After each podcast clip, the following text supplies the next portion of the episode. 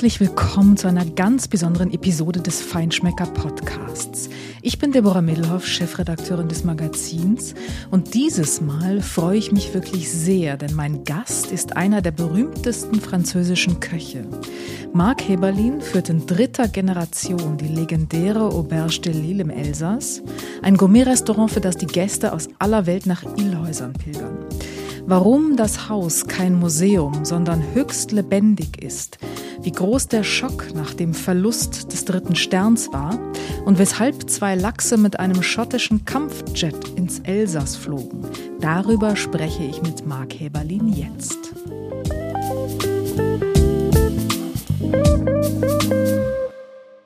Herzlich willkommen, lieber Marc Heberlin. Eine große Ehre heute für uns, für mich, dass wir zusammen den Podcast für den Feinschmecker und das Interview machen. Vielen Dank, ich freue mich auch. Ich freue mich sehr. Ich freue mich ganz besonders, weil ähm, in der Auberge de Lille zu sein, ist immer etwas ganz, ganz, ganz Besonderes.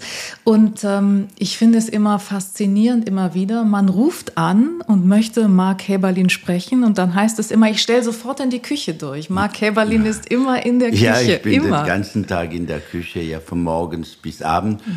Eine kleine Mittagspause nach drei Uhr oder vier Uhr so Nachmittag. Mhm. Sonst bin ich immer da andere äh, Köche, die so einen Erfolg haben und äh, so viel machen wie Sie, sind äh, am Schreibtisch oder vielleicht im besseren Fall am Swimmingpool zwischendurch. Nein, ist das, das ein, nur in Ferien. Äh, ist das aber auch so ein bisschen ein Teil des Erfolgsrezeptes, dass Sicher, Sie immer nah dran sind. Sie sind ja immer im Herzen. Den ganzen Tag, ja, bin ich da. Heute Morgen habe ich angefangen, mit der Krebse zu putzen, mit einem Koch und zum zeigen, wie man sie kocht, wie man sie äh, ausputzt. Und äh, das ist meine Freude, jeden Tag in der Küche zu sein. Ich könnte nicht jetzt äh, in einem Büro sitzen und nachschauen, wie die Zahlen sind oder äh, ich bin gar kein äh, Bürokrat und Gott sei gar Dank. nicht. Mein, mein Lieblingsberuf ist Kochen. Mhm.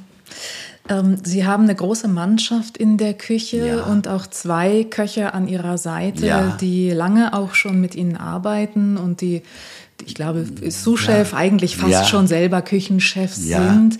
Ähm, das ist auch ganz wichtig, dass dieses Team so zusammenarbeitet. Ja, das so eng ist wichtig. So. Das sind äh, der, zum Beispiel der Jean-Paul Bostoen, wo Meilleur Ouvrier de France ist, wo eine der größten Auszeichnungen von Frankreich, was Küche anbelangt, hat.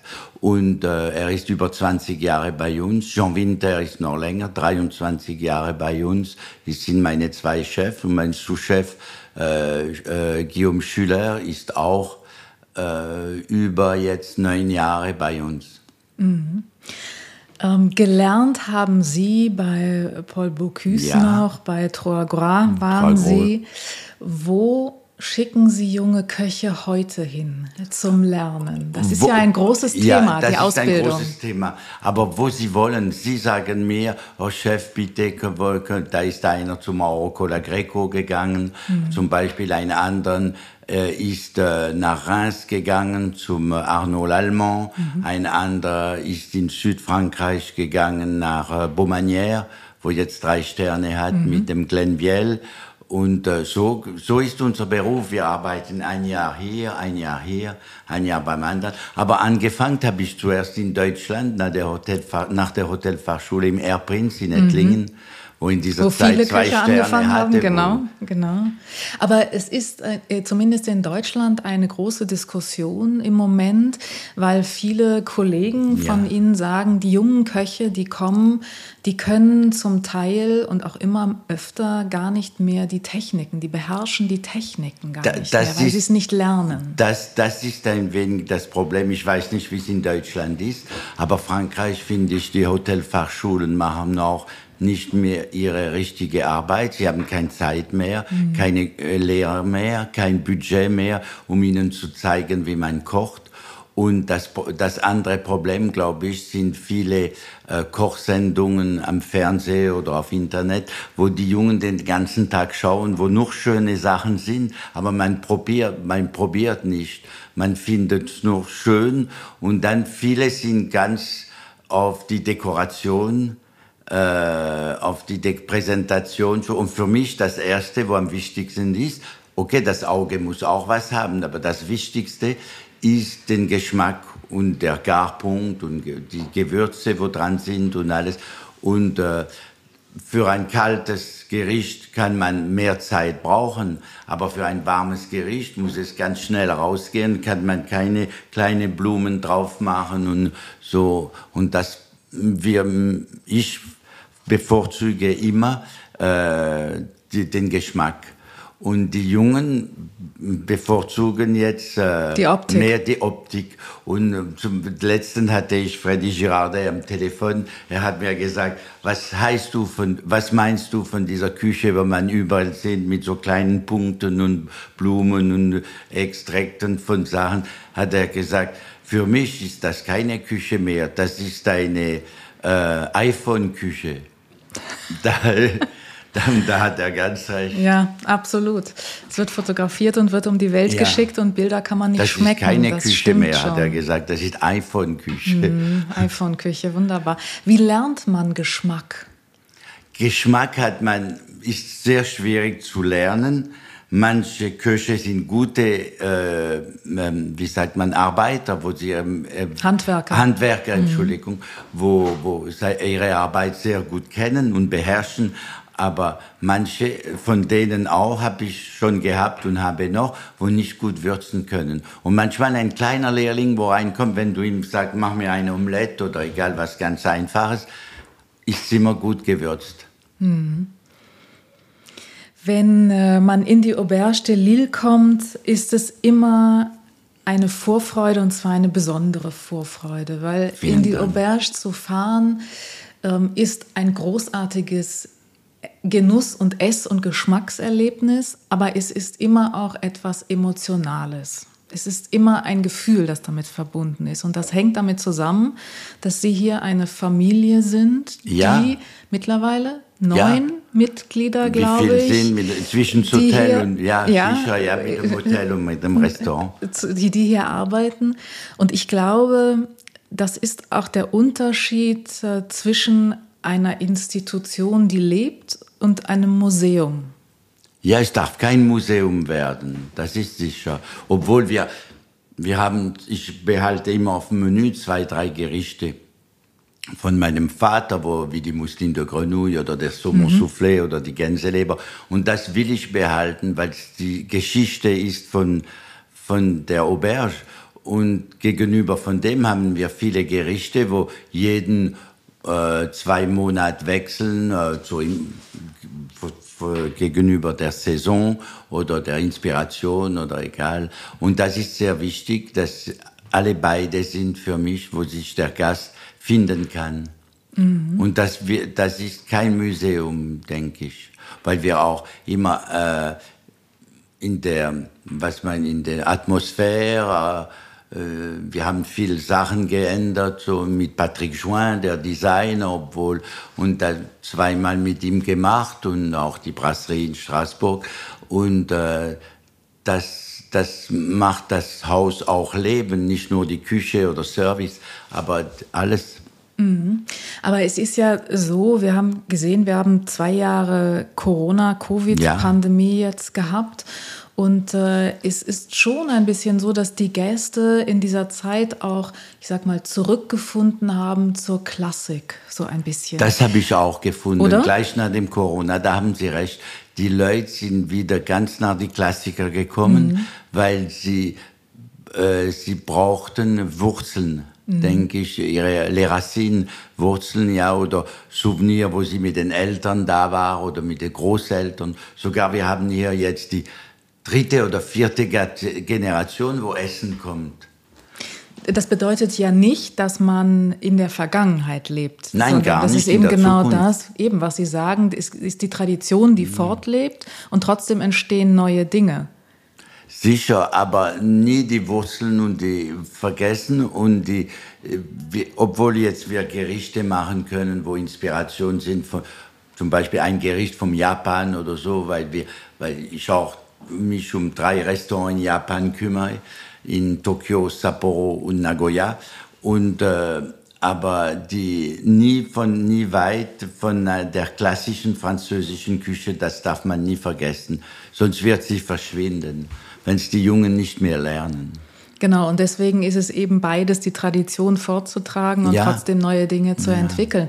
Bevor wir zu Japan kommen, weil das ein ganz spannendes Thema ist, natürlich auch, würde ich gerne aber nochmal auf, ähm, auf die Familie und auf diese, diese Seele, die dieses Haus so besonders macht, ja. kommen. Das ist vielleicht auch so etwas wie die Essenz der Gastlichkeit. Und ähm, wir diskutieren in Deutschland gerade auch sehr viel über das Thema Gastlichkeit.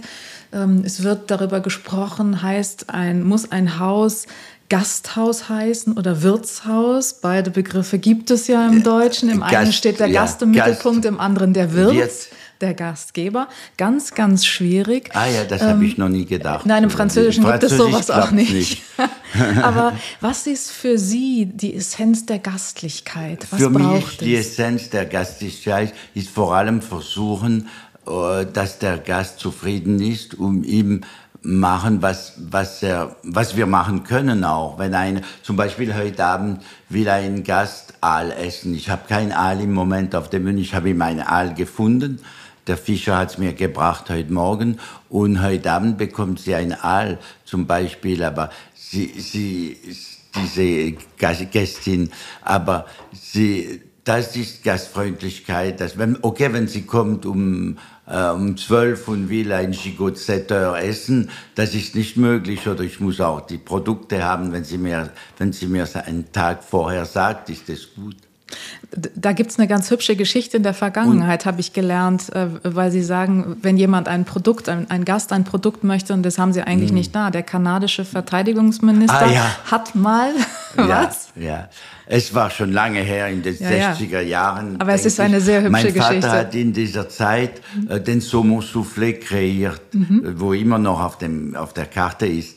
Und, ist, und da war ein Journalist, wo da das gegessen hat, ein kanadischer, und einen Artikel geschrieben in einer kanadischen Zeitung. Und der, der kanadische Verteidigungsminister war gerade in Lahr, glaube ich, war die mhm. kanadische Basis, Offenburg oder mhm. Lahr in dieser Zeit.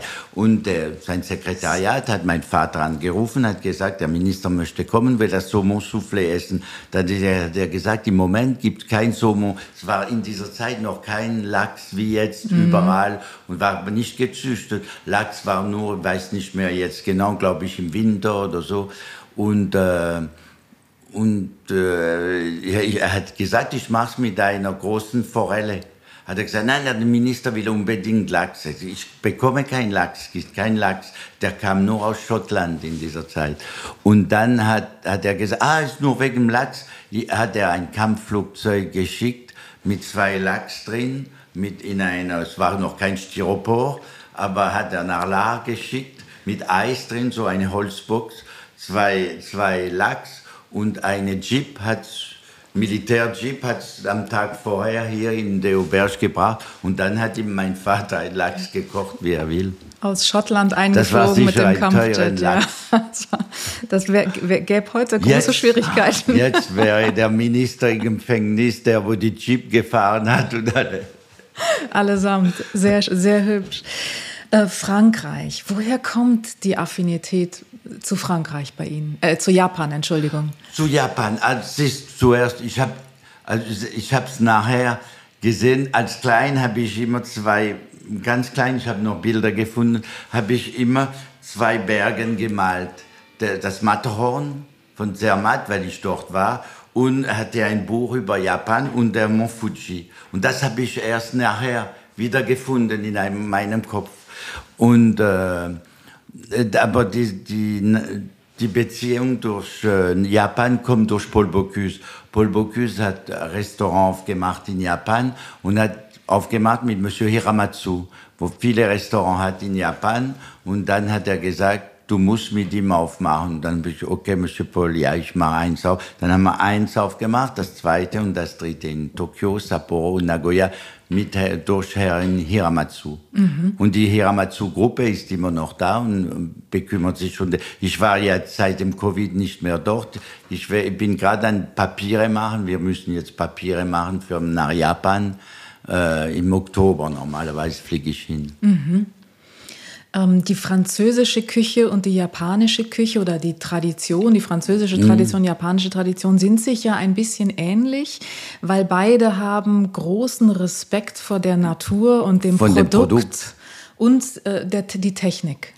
Die Technik sicher auch. Man, wenn man ein die Japan Ehrfurcht auch, ja, oder? Was, also die Ehrf Ehrfurcht. Was ist Ehrfurcht? Also Respekt, ein Ah, ganz Respekt, großer ja. Respekt und Demut Das vielleicht sicher, auch. das muss man haben über Mhm. die Produkte, gegenüber der Produkte für die französische, die Produkte, wo wir haben hier, oder ja in Japan noch mehr als Frankreich. Aber deswegen Sie- sind sich beide sehr ähnlich. Ja, der Japaner am Anfang von der Melonzeit Mhm. wird eine Melone, wo äh, 100.000 Euro verkauft wird, wo einer kauft, aber das gibt es in Frankreich nicht, obwohl es gibt verschiedene Qualitäten, Mhm. aber man muss die Qualität immer beherrschen und die, die versuchen, die beste zu haben. Das ist, und die französische Küche ist die, die man muss die mit, mit Soßen oder mit Geschmack nicht den Produkt verderben oder zu viele Sachen, zu viele Produkte reinmachen, zu viele Geschmacke in einen Teller, äh,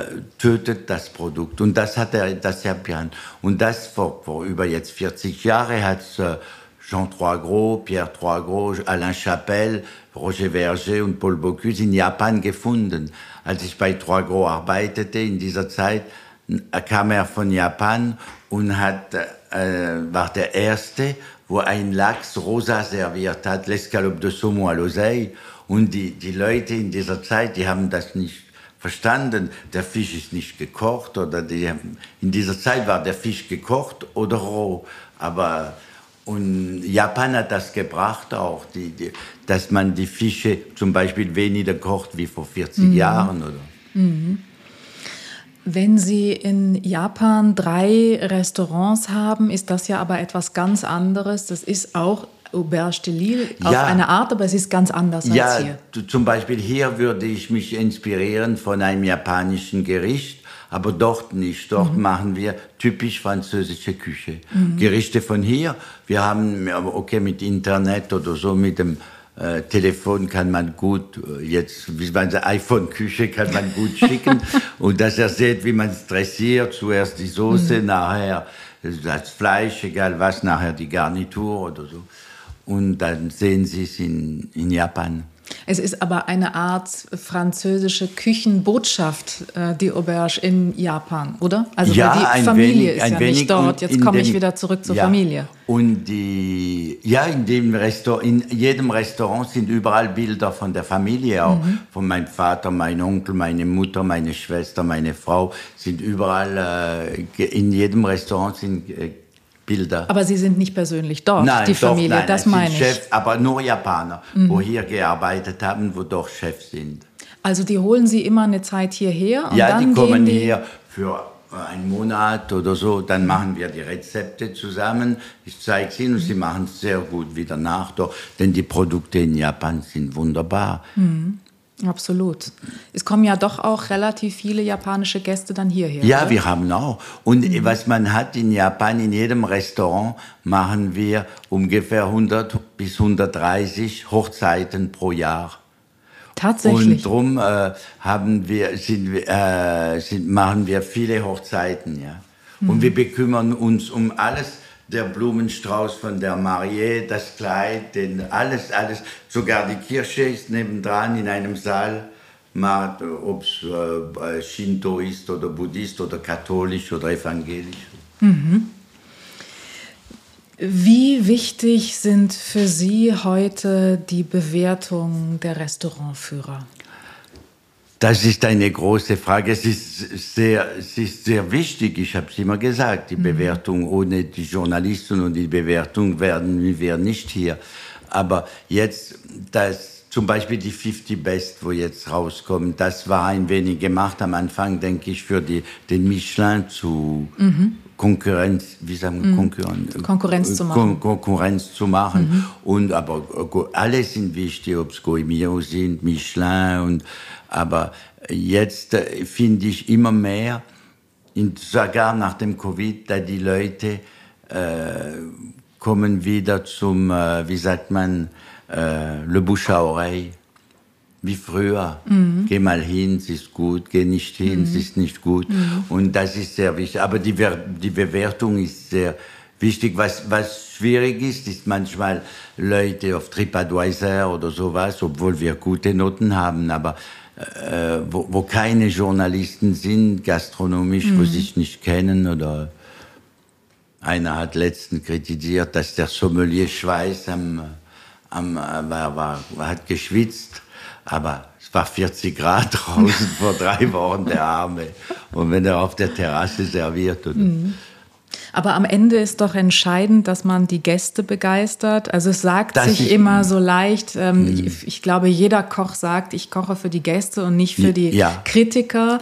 Äh, aber am Ende möchte doch jeder Koch ein auch Stern, gut bewertet Haube, und auch ein, ein, und zwei und drei Sterne ja. haben. Ähm, aber ich glaube, hier ist es tatsächlich so, wenn man erfolgreich für die Gäste kocht, ist es am Ende, spielt es keine Rolle, ob ja, man dann zwei obwohl, oder drei Sterne hat. Als wir den dritten Stern verloren hat, hat wehgetan. Es mhm. war schwierig, sicher. Wir haben uns nicht darauf, äh, wie sagt man, erwacht? Nein. Ja, erwartet. Erwartet, mhm. Entschuldigung. Und äh, das ist so plötzlich gekommen, einen Tag vorher, als der Ausgabe von, mhm. habe ich es erfahren.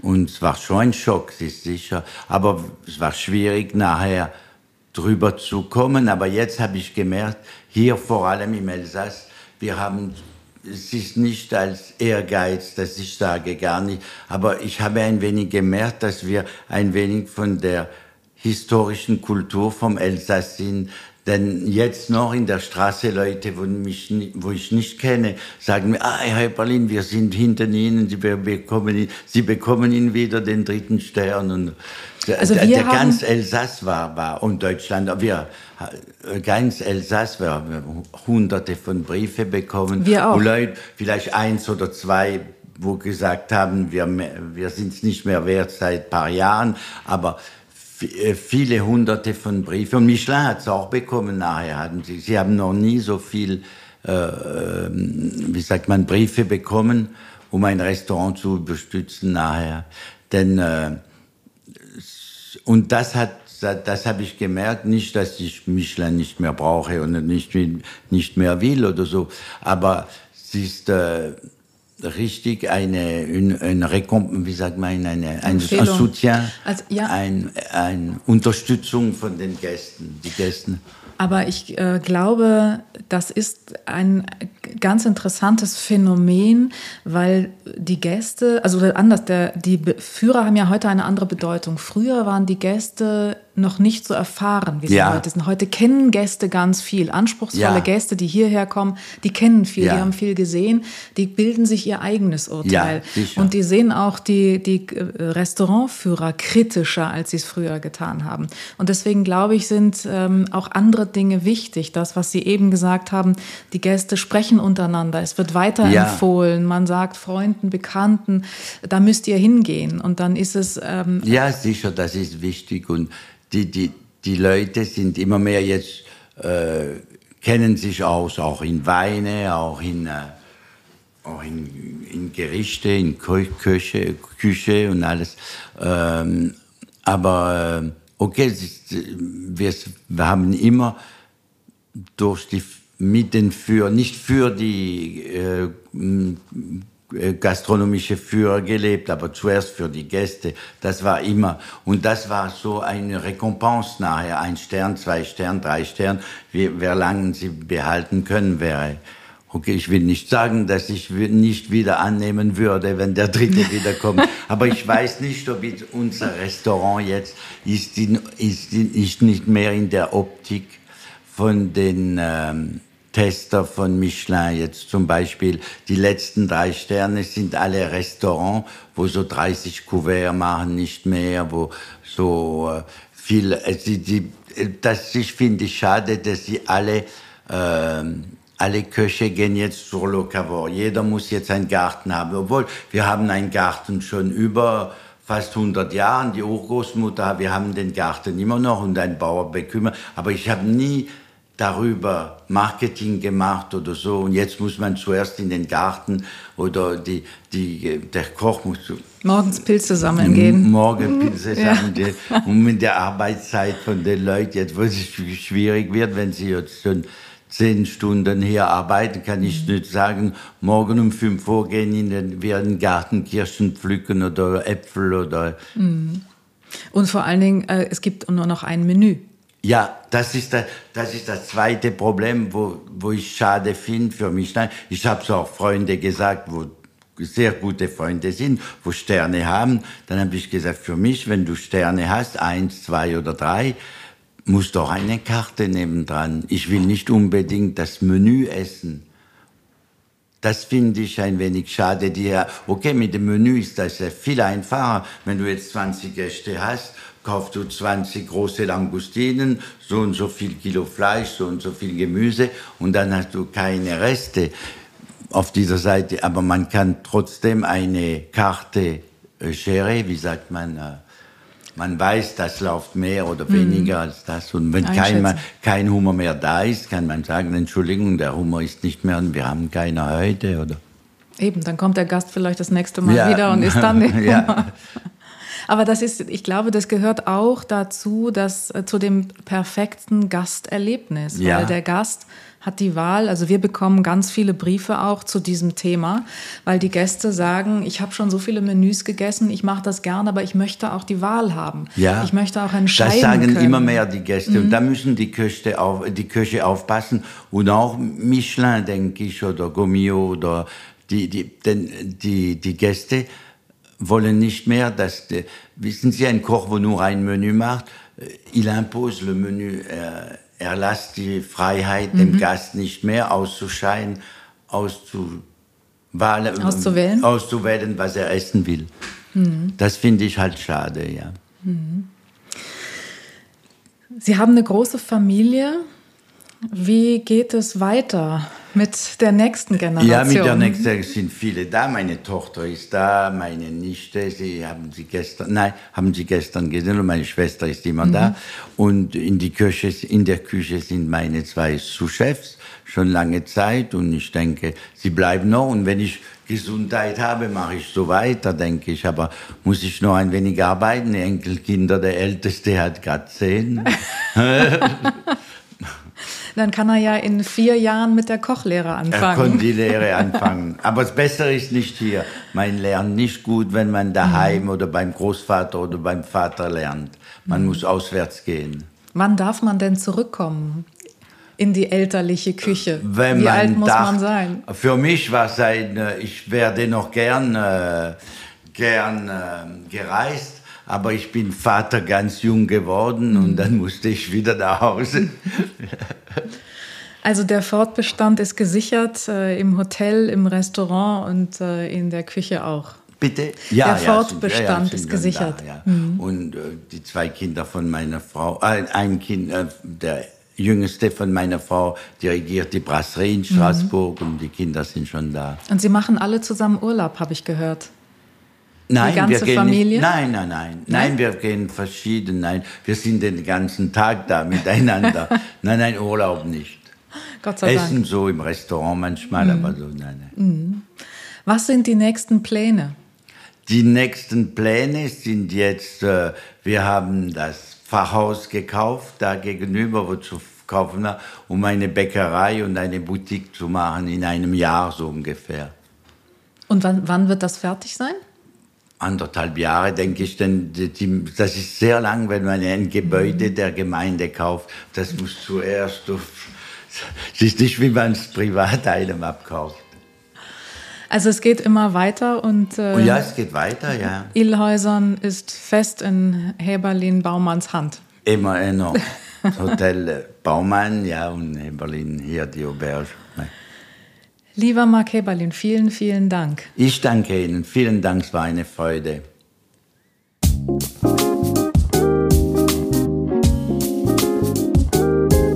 Das war wieder eine Folge des Feinschmecker Podcasts. Mehr Geschichten rund um Top-Restaurants, Spitzenköche wie Mark Heberlin und vieles andere mehr gibt es wie immer jeden Monat neu im Magazin oder auf feinschmecker.de.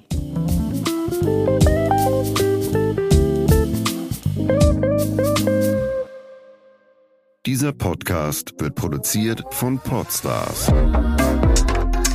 bei OMR.